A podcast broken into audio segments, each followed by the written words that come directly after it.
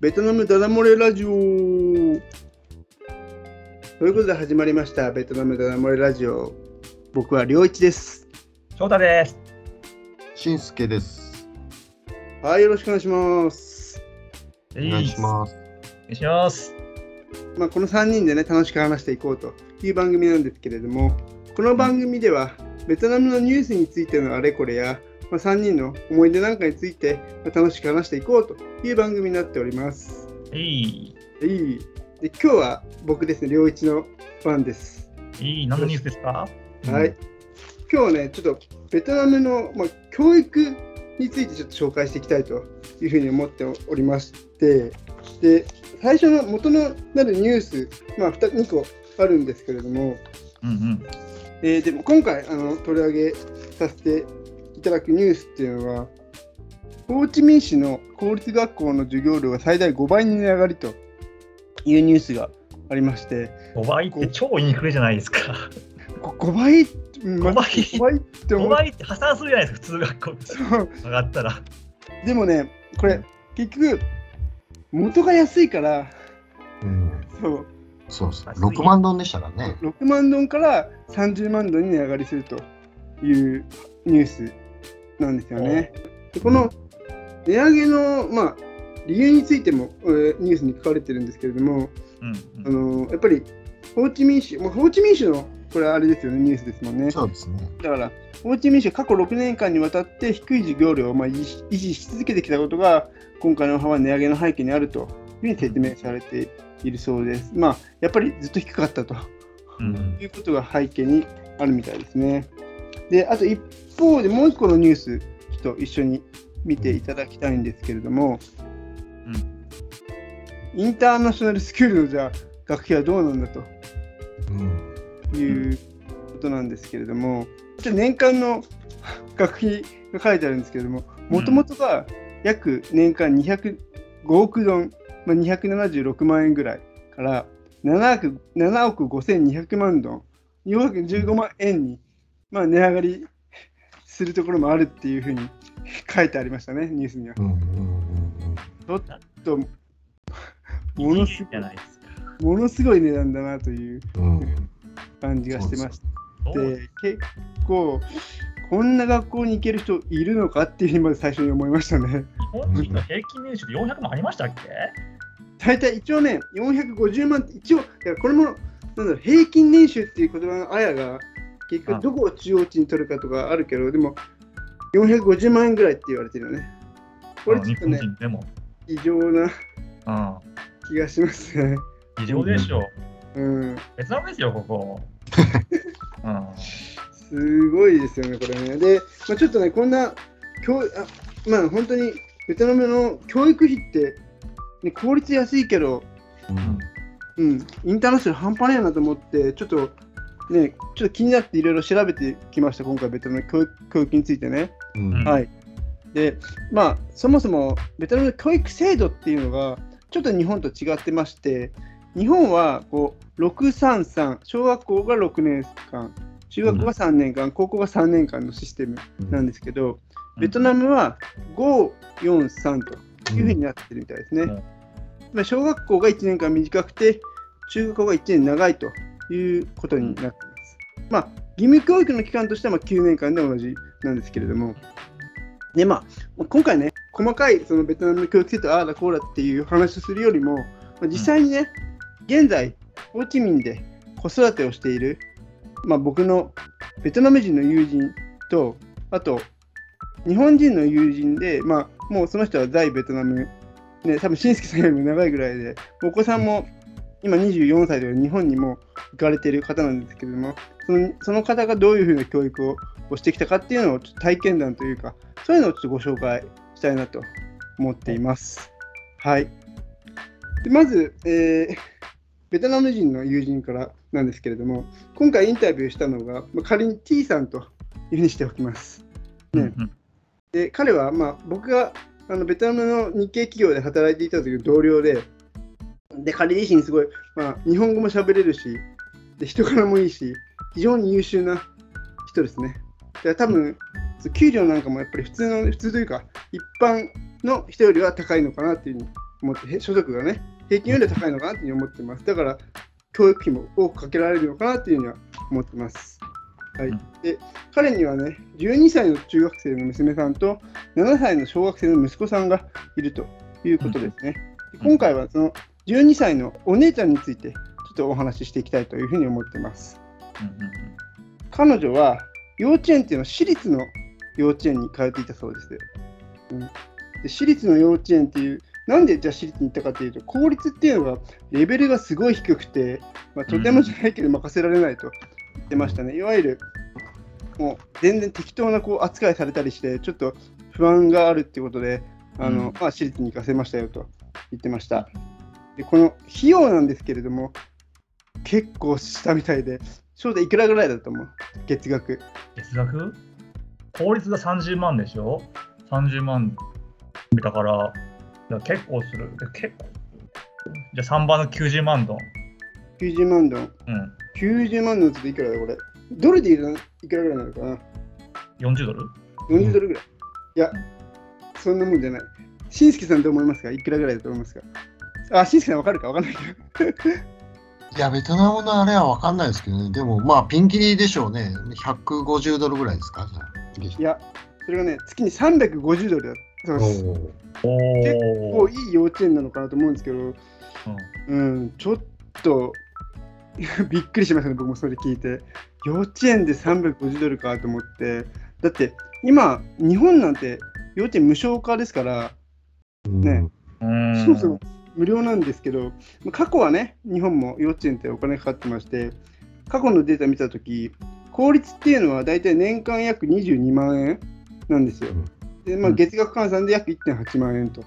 で、一方、私立は、えー年間よ約53万円、まあ月額換算で4.4万円ということなので、まあ、今でこそ、ね、円安だから、私立の幼稚園の値段っていうのは、日本とベトナム、かほとんど変わらないぞということになっちゃいますね。うんうん、結構かかってるんですよ、幼稚園ね。で、なんかホーチミンの日系の幼稚園の費用もそれぐらいっていうふうになんか調べたらあったんですけど、だから、うんローカルのね、本当いいところの幼稚園っていうのは、日系とほぼ変わらないよということがこれで分かりました。うんうん。で、その後ですね、公立の小学校とに中学校に入学したそうです。で、まあ、基本に公立っていうのはやっぱりこう、ね、義務教育ですから、住んでるところの近くに行くのが、えー、と基本なんですよ。うんうん、これ面白いのは、公立の中学校のレベルに格差がかなりあると。つまり住んでるところによって全然レベルが違うそうなんですよ。うん。だから、例えば、ね、今、翔太が A というところに住んでますと。うん。で、しんすけさんが B というところに住んでますと。で、しんすけさんの B というところの中学校の方が圧倒的に評判がいいと。ねでも、翔太の子供が B というところに行きたいけれども、行けないわけですよ。もちろん A, A に住んでる。だから、そしたら B に引っ越すらしいです。うん。で、B に行かせる。子供の中学校入学のために引っ越すっていうのは結構あるそうですね。うん。うん。そう。だから、ちなみに T さんも娘さんの入学し中学校入学のために引っ越したそうですよ。やっぱり、うん、すごい評判のいいとこ行かせたいってことで。あ引っ越しするって言っても、住民票、戸籍か、戸籍がうん越さなきゃいけないんですよね、ベトナムってね。そうそうそう。そうそううそう。ん。戸籍の移動ですごい大変なし、大変な、大変でしたよね、私も結婚式やりましたけど。うん。うん引っ越し相当な。そう、それでもやるんだよできるのはすごいわ。うん。家買わ家買ったのかな？家買うんだったから。ダメだと思うな。うんそうだだからそれがうん、できない人っていうのは、まあ、裏技じゃないけれども、例えば親戚がそこに住んでたら、そこにちょっと 席を入れさせてもらうとかっていうのも結構あるらしいし、うん。あとは、まあ、賄賂うんで行かせるところもあるらしいですね。まあいるよね、うん社会主義らしい、ベトナムらしい。うん、だから、ねえ、ちょっと そこは格差があるっていうで格差ってどういうぐらいあるのかっていうことを、まあ、T さんに聞いたんですけど、レベルの低い中学校っていうのは、いわゆる学校の勉強だけではなかなかやっていけないということで、その学校の先生が学校が終わった後にやってる塾に行かせないと、まあ、授業にそもそもついていけないっていうふうに聞きました。うん。まあ、先生もね、ベトナムの公務員なんで最低賃金でこう働いているということで、そういう塾とかやらないと生活できないみたいですね。最低賃金ですね、公務員。そう。そ知らなかった？ああ、知らなかったです。うん公公務員って最低賃金なんですよね。えー公務員と最低賃金でまた別なんですよ。あ違うんですか？うん公務員の最低賃金あるんですめちゃくちゃ低いですよ。あの、一般の最低賃金と違うんです。公務員の賃金体系ってまた別で、ええーー、公務員の最低賃金ってめうんさらに低いですよね。さらに低いんだ。何低いなんでそんな、だから、その公務員っていうのはもうその、役得っていうか、そういうのがないともう生活できないですよ。そういう副業やったりとか、その、それこそ賄賂っていうか、そういうのがないと、やれないんですよね、もう、ほぼ公務員も。うん。それがやっぱりそういうものを、その、なんていうんですか、賄賂とかそういうのを生んでる部分でもあると思いますけどね。うん。変な話、公務員で、その、十分生活できる、余裕で生活できて、まあ、蓄えもできるような十分な給料をもらっていると、今度その職を失いたくないから、うん悪いことしないわけですよ。その、うんそれで失うものの方が多いわけですよ。まあそうですよね。あそうですね今はもう別にね、もう 最低でやってると、それがないんだったらもうやめてもいいっていう人たちばっかりだから、なくならないですよね。お医者さんなんかもう公立病院で働いてるお医者さんの給料ってめちゃくちゃ低いらしいですね。うん。うん、だからだから自分でクリニックとかやって、ね、ほんと生計立ってる。本当に先生と同じで。うん。うん。らしいですよ。うんあそうじゃないと生活できないですよね。うん。そこのでも、なんだ、構造的な問題というか、っていうのもあるんますよね、そういうね、公務員の給料。日本はね、その点、公務員ってのは恵まれてるから、うん。基本的にね、まあ、そのめちゃくちゃ高いわけじゃないけれども、生活はね、もちろん普通にできるぐらい。給料はね、日本はあるから、そこはやっぱりベトナムと大きな違いなのかなっていうふうに思います。う。うんんはい。で、ちょっと話じゃあ戻しますね。で、習い事についても T さんに聞いてみました。どんな、娘さんどんなの習ってるの？って聞いてみました。うんうん。で娘さんは現在、英語とバドミントンとピアノと絵画教室に行ってる、4つ行ってるそうです。うん、で、なぜ行ける理由、時間的な余裕があるっていうのは、中学校のレベルが高いから、塾に行かなくてもいいいいっていうことで、それで習い事に集中してお金をかけれるということらしいですね。だって、これ習い事の総計金額は月250ドルって話だから、習い事でね、月3万円ぐらいかけてるってのはやっぱり、うん。ベトナムの所得からすると相当、だから、教育費にかなり お金がなくなっちゃってるって T さんは言ってましたね。う。うんん。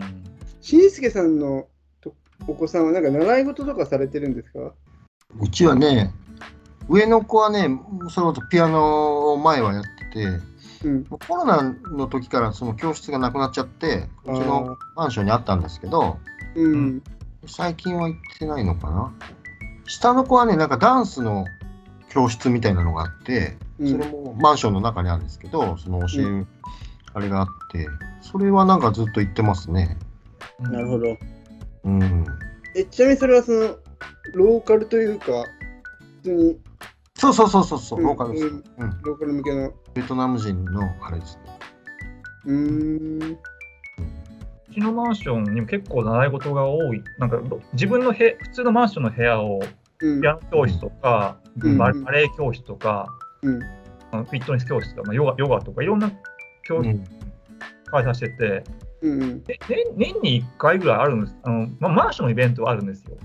うん。うん。あマンションが主催するイベント、発表会、うんううんん。それに子供たちがバーってあのピアノ披露したり、バレエしたり、ダンスしたりとかうん。あるんで、なんかいいな、ベトナムいいなと思うのが、こういう子供たちの習い事を発表する場所がマンション内からあるっていうのはうんいいな、うん勇気としても。高校も結局私立は、私立と公立で結構レベルの差が激しい。中学は公立の方がいいっていう風な話で、あ、そうなんですか？うんそう。中学へで私立はもうどうしようもない人が行くみたいな。あ。感じらしいです。おでもね、高校はどっちだったっけな？私立は良くないのかな？そうだから日本もさ、そう高校って地方はうん。私立って悪いうん。とこはイメージがあるでしょ。うん。うん、でも、やっぱ僕都、都会っていうかさ、まあ、首都圏の都内の方だと、私立は結構やっぱいいとこ多いもん。うねん、そこ結構ギャップあるなっていうのを昔感じたこと。カルチャーショックでしょ、僕は。うん。昔の。うん。だからそこら辺もちょっと、いろいろ文化によって地域によって違うかなとは思いますけど。うん。で、まあ、T さんはね、そんな感じで今、娘さんと息子さんがいて、結構教育費に意外とお金かかると。本当に、あの、今、公立行かせてるらしいんですけれども、うん例えば、じゃあこ将来的にね、大学とか考えどうするの考えてるって、やっぱりちょっと、まあ、ベトナムの大学でもいいいいとこ行かせたいというふうに考えてると、結局、やっぱりまた塾だなんだとか、お金がこれからどんどんかかるんで、大変ですよっていう話はしてましたね。うんうん。習い事多すぎない？でもそんなにいるそんなにいるのかな？いや、本当ださっきの話で習い事結構やっぱりすごい熱心なんですよ、ベトナム人って。うーん。まあそう聞くね。いや僕、あちょっと初め、あのーびっくりしたのが、赤ちゃんに水泳を教えるベトナム人にびっくりしました。へえうんうん、Facebook でよくあ自分の子供をプールに入れて泳ぎを練習させているのを見て、うん、いるそれいるのかな？って。なるほどね。うんまあ、非常にこう、まあ、特に昔からだけど、英語にはね、結構教育熱心ですよね。ああ、それわかるね。うんいうんいわゆるイングリッシュセンターみたいなのがすごい、そこはそんなに高くもなく、つまりは、英語話せないと外資系には就職できないわけですから、うん、そうそうか。それはわかる。だから結構みんな英語は教育は熱心みたいですね。うんそこは非常に日本とは違うなと。日本は日本語話せれば、まあ、英語話せなくても別にいい企業行けるからね。僕はちょっと海外と日本の違うところであるかなっていう感じましたね。うんうんうんはい。